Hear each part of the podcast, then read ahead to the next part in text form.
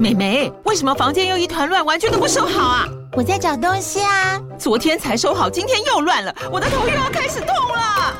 妈咪，我是在找虎标白色万金油啦。阿妈都说头痛擦这个很有效，薄荷凉凉的，可以帮忙舒缓哦。妈咪，爱老虎油。哎呦，今天怎么这么乖呀？很内行哦，还知道要用这瓶百年老字号的。虎标在手，全家神队友。全台各大药局、屈臣氏、康氏美皆有贩售。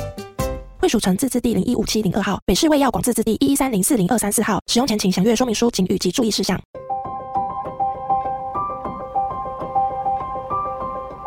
一趟捷运的时间，听一本好书的精彩。林尔祥为您朗读。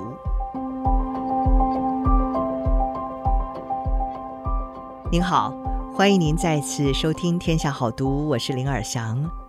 今天要为您介绍的这本新书呢，是有关教育方面的，而且是比较柔软一点的书。这是那些学霸教会我的事，作者呢是王兰芬，她毕业于东吴大学英文系，曾经在北京大学中文系当代文学研究所就读，当过报社记者，主跑影剧和译文新闻，也是一对龙凤胎的妈妈，现在是专职的写作者。今天那些学霸教会我的事，将为您介绍这位学霸。他是从校牌吊车尾到学测考出五十九积分。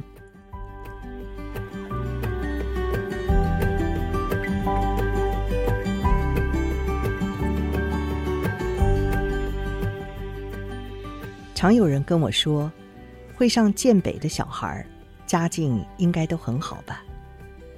因为大多普遍理所当然的都这样想，所以不管怎么样解释，公立学校大家各凭本事考进来，什么背景都有，或者是就我观察到的并不是这样哦，好像朋友们也不是非常认真的听进去。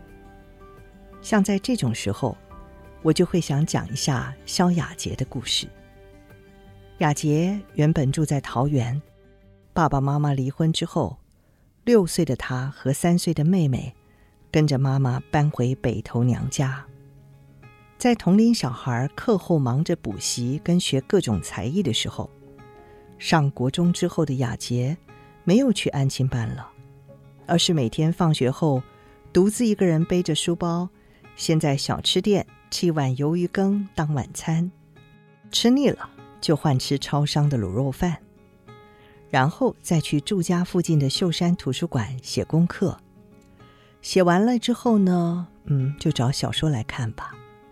他说主要是看金庸，但好像只看完《天龙八部》跟《射雕英雄传》吧。这个没有大人盯着的聪明男孩，电动是一定要打的。乡下国中很轻松，几乎每天都跟同学一起玩游戏。国二的时候，我妈妈把她的旧手机给我，爱怎么玩就怎么玩，没人管过我。但是从国二下开始，段考前同学都在念书，一个人玩很无聊啊，而且玩太多会厌烦，所以我也跟着一起念书。渐渐发现越来越多东西需要复习。我非常佩服的听雅杰说，他是如何小小年纪。便察觉念书的重要。他说：“把前面的东西弄懂，后面准备起来才轻松。”也就是在这个时候吧，领悟到我需要有效率地分配自己的时间，哪些时间拿来念书，哪些时间拿来休闲。比如说，模拟考前一个月要集中火力地读，念到九点或十点，回到家就好好的放松，不念书了。毕竟。没有人管我，我得自己管自己。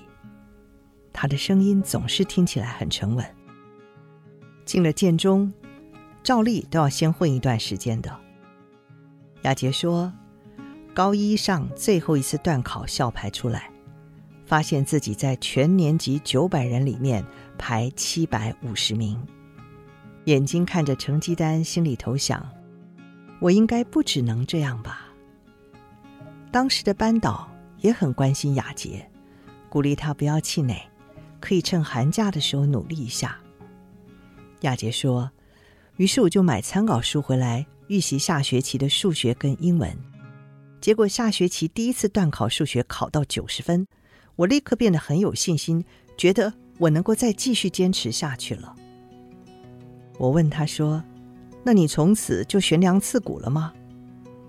他笑着说：“没有，没有，没那么夸张，算是有把读书跟休闲的时间分开。放学后在图书馆认真用功，回家之后呢，还是会放松，打电动、看影片，还有跟朋友聊天。那么我再问他，在图书馆念书的时候，也会分配各科的时间吗？”雅洁说：“哦，有的哦，我的英文不太好，所以刚开始。”拨很多的时间念英文，像是我决定晚上六点到九点要专心念书，这三个小时间会有一半用在英文上，剩下的时间就读数学、读国文、读社会。后期英文有了起色，我就再多出一些时间读物理和化学。哇，我很好奇地说：“那你高中都没补习啊？”雅洁说：“对。”那你有担心过？大家在补习班写很多题目，而你没有吗？雅洁说：“有啊，当然会啊。所以国中开始，我每学期都买徐氏数学还有物化参考书回来写。另外，我高一的时候发现很多同学在补习班有开始写英文作文，或者是下课讨论补习班的东西，有些很难的，我怕自己会跟不上，但是手上也没有资源。”只好尽量的收集题目来写，像是补习班发的范本或者是网络题库。那么雅洁，你认为只要多写题目就会有进步吗？是啊，一开始我会这样觉得，但到后来会进入撞墙期，也就是说，我题目量写到以前的两倍，但成绩并没有明显的更好。这个时候我就要停下来想一想，到底是什么地方出错了？哇！雅洁，你真是厉害！你真的是靠自己在考虑全部的事情哎。雅洁说：“不这样不行，没有人可以让我靠，家里人也完全不懂。”那么雅洁，你后来找出突破撞墙期的方法吗？我找到了。我发现自己因为追求刷题的数目，一直做重复的动作，却没有思考。于是我决定回头。从最基础的观念下手，去理解底下最厚实的那一层，大量做基础题，观念搞清楚，再着手困难的，后来真的就进步了，解决了英文、数学的困境。雅洁高三成绩突飞猛进，三次模拟考成绩分别是五十九、五十七、五十八，原本校牌吊车尾的他。最好曾经进步到全校的前四十名，并且一路维持到学测，考出了五十九级分的成绩，顺利进入成大医学系就读。现在我真的很好奇的问他：“对于这样的结果，你满意吧？”雅洁回答说：“算算满意吧。”哎，怎么听起来有点犹豫呢？雅洁说。其实，一直到学测申请学校的时候，我才发现自己还有很多不足。太晚知道一些资讯，就拿医学系来说，很多人高中的时候考过生奥跟数奥，甚至已经超修。比起我来，我什么都没做就很伤。人家的备审资料好的要命，如果我早点做了这些功课，说不定第一志愿的医学系也进得去了。我这样问他。雅洁，你会遗憾自己家境不好吗？雅洁说：“的确，在物质、在资源上没人帮忙，但我很感谢自己，至少知道要好好念书。在学校的时候，老师跟同学也给我很多鼓励。至于家境，那是一个没有办法化解的难题。我唯一能做的，就是背负着它，然后。”继续走下去。以上书摘摘自《那些学霸教会我的事》，由天下杂志出版。